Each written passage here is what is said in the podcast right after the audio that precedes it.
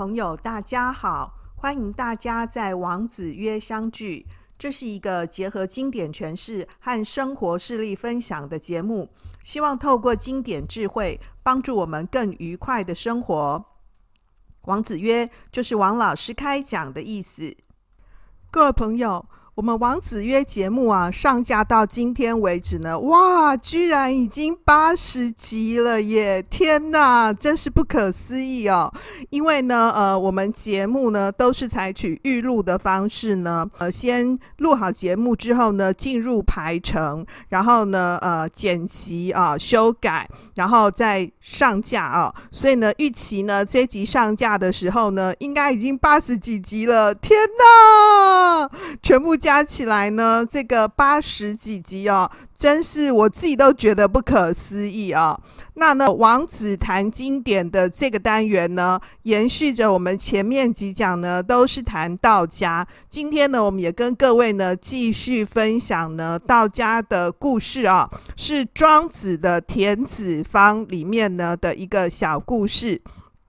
去谈说谁比较神气啊？谈的是呢道家行的射箭教学法。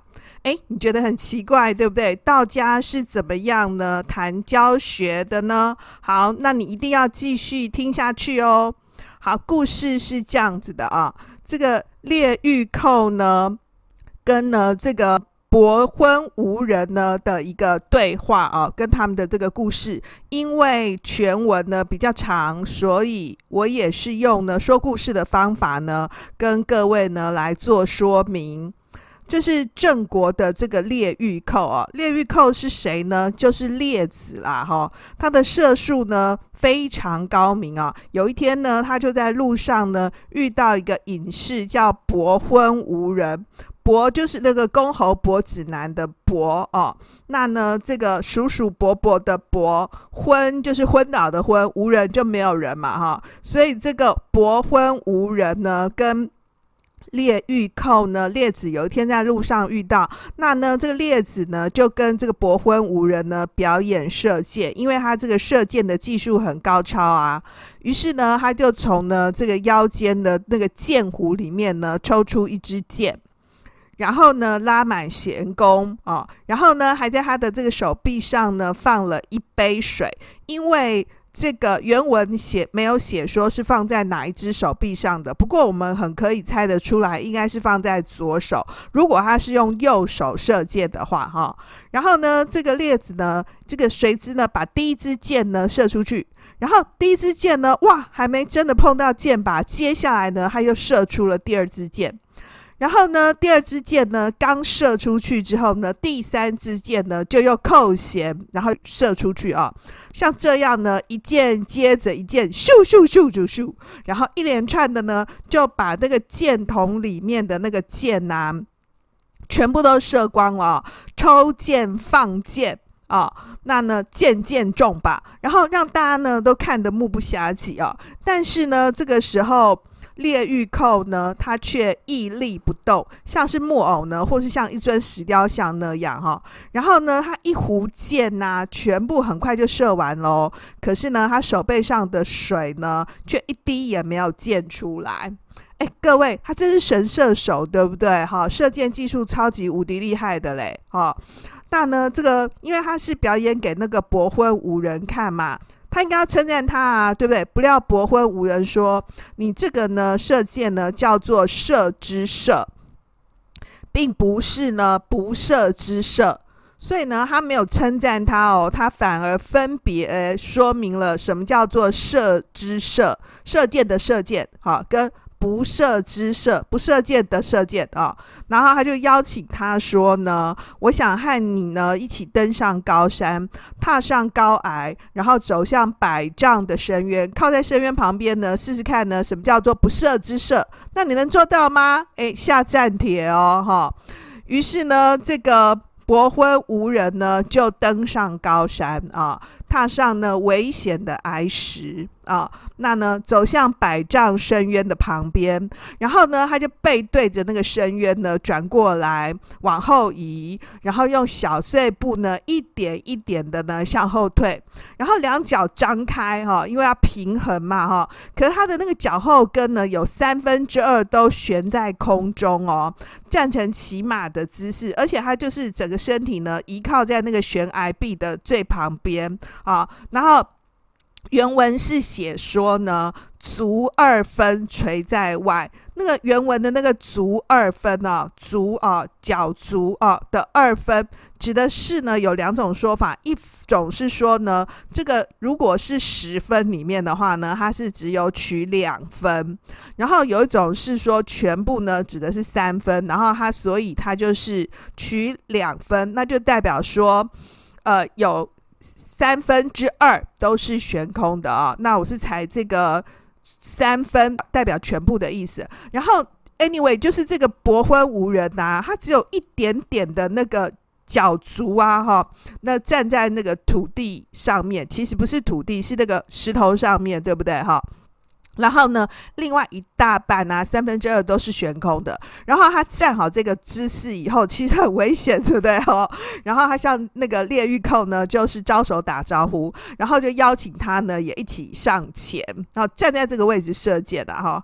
那因为实在是太危险啦，所以列玉寇呢就不敢上前啊。然后他看了他这样子之后呢，哇，就是低着头呢趴在地上哈，龟天哭呢老庆瓜了哈，哦就是从额头呢到脚后跟啊，全身呢都吓出汗来。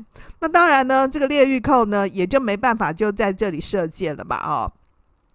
接下来呢，这个伯昏五人就说哈，这个。智人呢有充实的内涵呐，哈，上窥青天，下潜黄泉呐，往上呢可以窥探青天，飞入青天嘛，啊，那往下呢可以潜入引入呢黄泉，然后可以飞翔八方啊，自由自在呢，而且神色不变。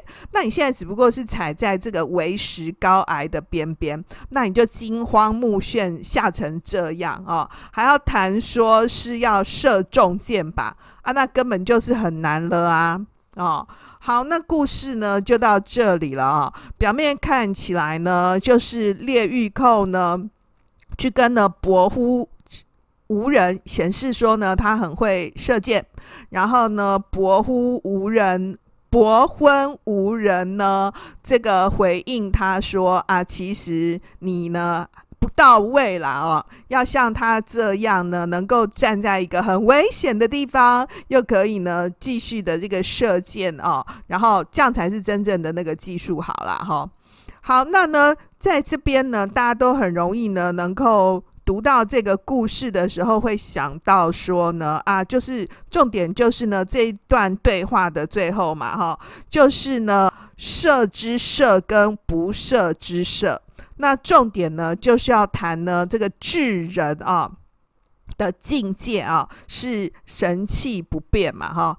但是其实这样子的一个谈法呢，我觉得是蛮不到位的啊。我们先来呢分析一下呢这个故事里面的两个人啊，两个呢很重要的主角。第一个呢是那个列玉寇。啊、这列玉寇呢，其实就是我们很熟的列子啊。列子呢是战国时期呢的郑国莆田人，就是我们现在讲的这个河南郑州市的人啊。他其实也是一个道家型的人物啊。那唐玄宗的天宝年间呢，封这个。列子是冲虚真人，我们现在啊读到的这个愚公移山呐、杞人忧天呐、啊，这个寓言故事呢，就是列子里面呢出来的。列子这本书呢，其实是属于呢早期的黄老道家的一部经典著作哈，全名呢叫做呢《冲虚道德真经》啊。那因为列子之学呢，是本于黄帝老子。相传呢，他曾经跟那个观影子问道，然后拜胡丘子为师。后来呢，又先后师事这个老商士呢，跟支伯高子，所以得到他们的真传哈。那呢，这个列子呢，跟伯昏无人呢是朋友。据说他修道九年以后呢，就能够呢御风而行。所以我们在呢。《逍遥游》里面有读到说列子可以御风而行嘛，哈，那呢，这个根据《述异记》里面记载说，这个列子啊，他是在立春的时候就可以乘风游八荒，然后立秋的时候呢，就回到那个风穴，然后呢，风一吹过来的时候呢。草木都生长了，风一走了之后呢，草木呢都凋零了啊，所以列子呢就很神嘛啊，所以呢，这个《逍遥游》里面讲说列子是神人，没有错的啊。那呢，这个《吕氏春秋》里面记载说呢，子列子啊，贵虚，所以虚啊啊虚虚就是呢列子思想的核心。那庄子呢也谈虚啊，所以这里头呢就用列子呢跟伯昏无人呢来做对照啊。那呢你可以发现呢，这个故事里面呢似乎是比较推崇呢伯昏无人嘛哈，觉得列子的这个射箭功夫呢不到位啊。不过呢这是外篇的寓言哈，那你用来呢考虑庄子谈虚，谈说如何能虚，我觉得才是比较适当的。哦，就先不要去考虑说呢，呃，列子到底是怎么样啊、哦？那呢，呃，伯昏无人是怎么样？其实就是透过凸显这个故事来谈虚嘛。那虚是什么意思呢？虚啊，其实就是无心，没有技术的钻研，无器啊，器皿的器。其实这边就是指说要无弓箭嘛，就不射之射啊、各位可以发现呢，庄子在这边谈的这个境界很高哈、无射之射到底是有没有射呢？到底有没有射呢？哦，还是有射啊，射箭啊，只是是无射，就是超越了一种呢一般射箭技术的这个特殊之射。重点不在于呢射箭技术本身，而是面对这个射的这个活动，跟碰到呢射的情境的时候呢是要怎样？射呢是什么意思啊？射射箭嘛啊，射箭呢其实要有一个射箭的单一目的，你为什么要射它，对不对？哈，然后呢，射是不是要谈呢？这个方向要对准啊，所以呢，这故事里面写说，这个射的情境呢是。去有高山有围石的地方，而且那个脚啊，有三分之二是踩在外面，只有三分之一是踩在石头上，其他都悬空。诶，这就超危险的啊！可是呢，这个博昏无人呢，表现出很冷静啊，很 easy 的样子。当初呢，原本啊，伯昏无人跟列子虽然是朋友，可是列子向他炫技，对不对？可是他没有采取一种呢直接教诲他、教训他的方法，而是邀请他呢去体验，而且带着他一起去体验，对不对？去看说，哎，谁比较神神气，对不对啊？那你读完这个故事之后呢，哎，你发现谁比较神气呢？是伯昏无人还是列子？停一秒，想想看，是伯昏无人还是列子比较神气呢？啊，其实呢，没有人呐、没有人，没有人，没有人比较神气哦。Do you？对，这个原文是写说神气不变呢。所以重点是哈，如果一个人呢、想要进步，想要跳级啊，很重要的是要自己懂，要自己感受，自己领悟啊，不是人家告诉你啊。对，这个伯昏无人没有直接告诉那个列子要怎么做，对不对？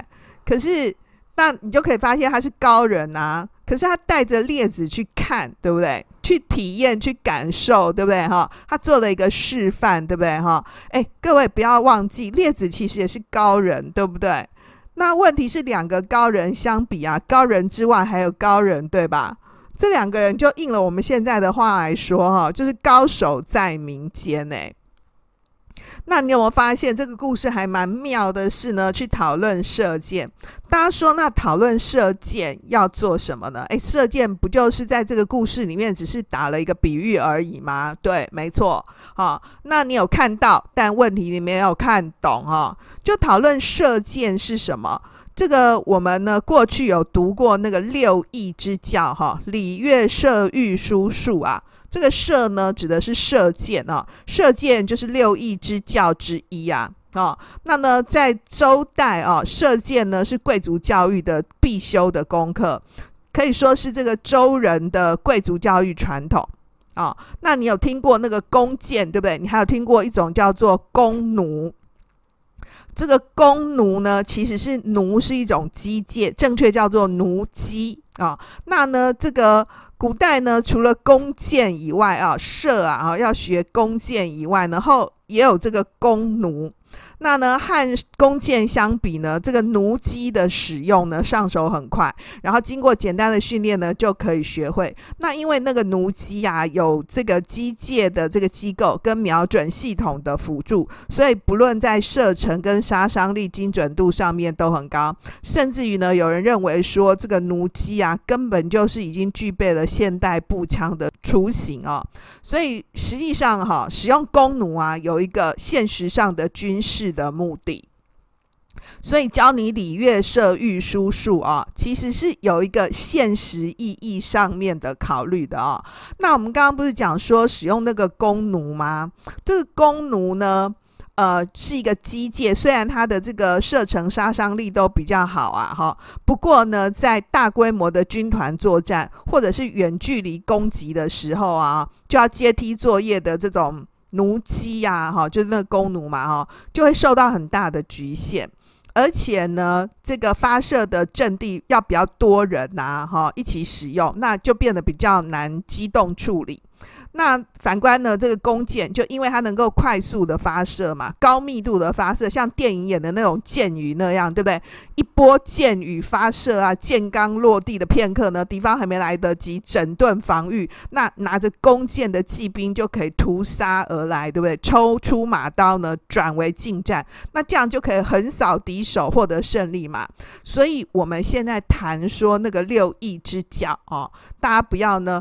都文文弱弱的，从那边想说啊，这个读书人啊，就是这样子，都是只有在讲教养，教养是没错啦，哈。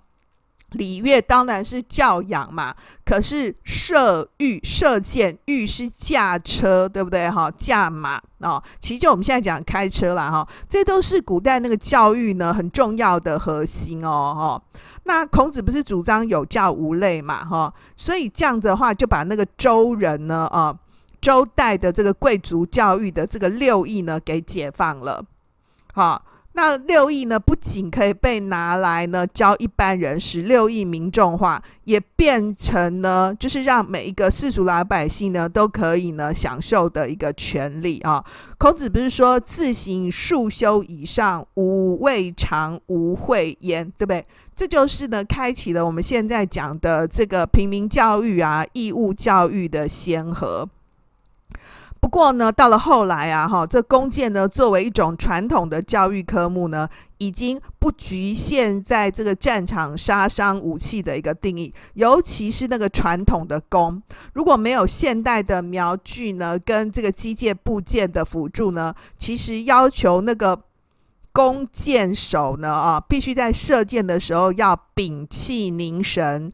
专精一致，身心合一，心如止水，这是蛮重要的哦。所以不只是一种修身的功夫，也是修心呢很重要的过程。那么到了日本人那里呢，甚至还被发展成公道，对不对？完全跳出了这个。武器技术层次上升到道的高高度哦，我们现在的那个奥运比赛里面也有射箭嘛，哈，那当然是古代的这个射呢里面很重要的一个。改动哦，那呢，这个《礼记》的射义里面有讨论到说，关于这个射礼的性质、目的跟做法哈，他就有提到说，射箭是一种人道的表现。为什么我们在射箭的时候要先端正自己嘛？然后己正而后发，你就是自己这个各方面啊，我们讲说。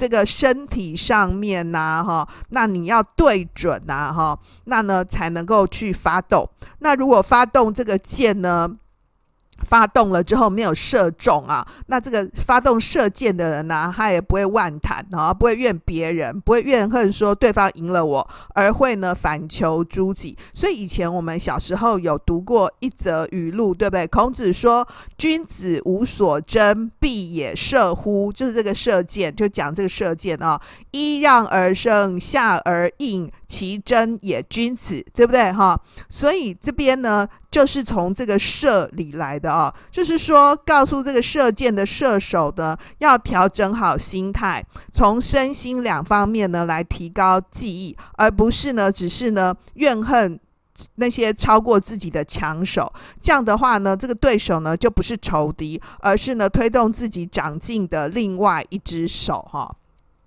那这个故事里面呢，谈射箭，用射箭呢来教人，其实呢正是呈现出呢道家谈的一种修身的方法、教学法跟教学目标。大家不要都只是想说啊，那个儒家啊都教条啊都规定我们啊，认为说道家谈无为无心，所以就摆烂嘛啊。事实上哦，我们看这个故事里面的这个博昏无人啊，他如果不是遇到那个列玉寇这样也还算蛮聪明的学生啊，那他的示范其实就没有意义了嘛。对不对？那你读这一则啊，如果只有读到说伯昏无人的境界比列子高啊，你就读很浅嘛，读太少啦。各位有没有发现，庄子之所以很难读啊，就是那个故事的表面看起来很简单啊，然后虽然有一些那个奇奇怪怪的字呢，那我们都把它弄懂了之后啊，哈，啊，其实我们也就以为呢，我们会了。特别是，其实你真的只是以为哦，因为这故事里面呢很曲折、很复杂嘛，所以大家会以为自己读懂了，其实没有懂哎，我觉得你很可惜、哦。所以你听完这一讲啊，那你懂了没呢？是谁比较生气呢？再讲一遍，没有人，没有人，没有人。博婚无人呢、啊，他神气不变的境界，其实是需要练习的。那呢，他是说智人是神器不变啊，这个神器当然是一种道家庄子的语言啦。啊。那呢，这个。碰到呢这个外在世界啊，面对外部对象需要对准的时候，就是这边在讲要从事这个射箭嘛，哈。那你要拿弓箭对准它，瞄准的时候呢，那我们当然射箭最重要的目的就是要射中啊。那呢，庄子提醒我们说，不要只拘泥执着在弓箭事件的表面啦，要当一个智人啊。智人就是要忘怀无心，要神气不变的去想一想啊，我要怎么对准呢？啊，我需要怎么样呢？调整我自己呢？要怎么样呢？能够呢神气不变，挥斥八方呢？所以呢，不要只拘泥在弓箭事件的表面啊。这样子的话呢，才能够让自己呢真正的神气起来哦。哈，好，那呢回到今天的重点整理。好，故事里面呢有两个人啊，第一个呢是列御寇，第二个呢是伯昏无人。这个列御寇呢，就是我们刚刚谈的列子啊。列子呢，他谈的是射之射。就是我们一般谈的呢，有心巧用之射，就是一定要有目的的，而且呢是要射中的，所以呢，它的目的性非常明确啊。那呢，被庄子在故事里面呢被批评为呢寻目之志啊，就是我很具体、很很炫呢啊，很确定的，我就是要射中嘛。所以，而且他技术好不好呢？他技术很好啊，超好。他把这个水杯呢放在他的左边肩膀，一一带箭都射射空了，对不对啊？然后水都没有滴出来，对不对？而且他人呢，就是卡就窄耶，对不对？站得很笔直，对不对？像是一个木偶一样啊。这第一个呢，讲的是列玉寇列子这样的一个形象啊，是射之射。第二个呢，谈的是伯昏无人，伯昏无人呢是不射之射。不赦之赦是什么意思呢？是一个忘怀无心之赦啊。他追求的境界呢，是神气不变，不要因为呢我射箭这件事情呢摇撼了我的内心啊。所以其实他的忘怀无心呢，并不是一种没有用。好，而是不赦之赦。不赦呢，是超越一般赦的目的。所以呢，我们今天谈呢，这个庄子一直谈呢，无用无心啊，其实都是超越、高出呢这个世俗物用的一个境界，是一种特殊的用啊。那呢，无心不是说啊，你这很没有心哎，这个意思啊，不是，是呢，超越了一般的机巧之心。第三个呢，这个故事里面的主角啊，叫做薄昏无人。昏呢、啊，指的是昏昧，对不对啊？昏暗、不清楚的样子，浑沌的啊。无人呢，其实是对比有人来说。所以各位有没有发现，他取名字的时候就很会用那种对比呀、啊，啊，对比的梗，对不对啊？那呢，有时候呢，他其实就是。在提醒我们说，从这个命名上面，你就可以去探看说，这个庄子他的思考是怎样啊？这个博婚无人呐、一方面婚啊，无分别的，就是这个庄子要追求的境界。超越呢人我相啊的这个对待啊，所以叫博昏无人。那博昏无人呢，比这个列玉寇要高嘛，对不对啊？那无赦刚刚讲了呢，不赦无赦指的是一种神用妙用，超脱一般世俗意义的用。那今天赦呢，谈的是对于这个外在世界啊、外在事物对象的判准。这边呢，道家暗示我们说，我们要超越这个呃对立的两方啊，超越这个对待的格局啊，不是你对我对，你错我错的问题啊，就是你的是非或我的是非的问题，你的蜜糖是我的毒药的问题，是说我们可不可以呢各自尊重？最后一个呢，谈的是呢这个博昏无人的教学法啊、哦，这边也就看见呢道家型的教学法呢，强调的是示范、观察、体验、感受跟反思啊、哦。那呢在故事里面呢，没有写出来说这个列子他最后他的感受是怎么样，只有讲说这个列御寇呢伏地。然后流汗一直流到那个脚后跟嘛，啊，全身冒大汗，那就是感觉他很害怕。他后来的一个改善行动是什么？故事没有再进一步的写破哦。不过我们可以发现呢，像这样子的一个博昏无人的教学法呢，他邀请呢列子呢一起呢去做一个重新做一个体验跟观察，然后他自己本人呢做了一个教学上面的示范。透过呢，让他这个亲身的观察体验，激发呢这列子的一个内在的感受，然后他自己身体具体有反应，对不对？就觉得很害怕啊，然后很汗颜呐、然后流了一身的大汗，对，这就是一个很真实的感受啊。然后接下来他就可能可以思考说，那他以后要怎么样？他怎么样呢？可以去追求他这个射箭技术上面呢，由技入道的一个过程。各位有没有发现呢？博昏无人呢，没有用直接点破的方法，好，而是呢提供示例的方法。这样子的一个不点破啊，尊重个人的一个教学法呢，我觉得其实是很可以给我们呢启示的哦。好，那如果呢你觉得说，儒家呢都在讲教育啊，那你就从这里也可以看出来，其实关于呢教育啊教学的问题，道家也同样很重视啊，只是呢还采取的是呢儒家呢的不一样的一个路径啊。那我们从这一则里面呢，也就可以看出来呢，去谈呢这个功夫修养。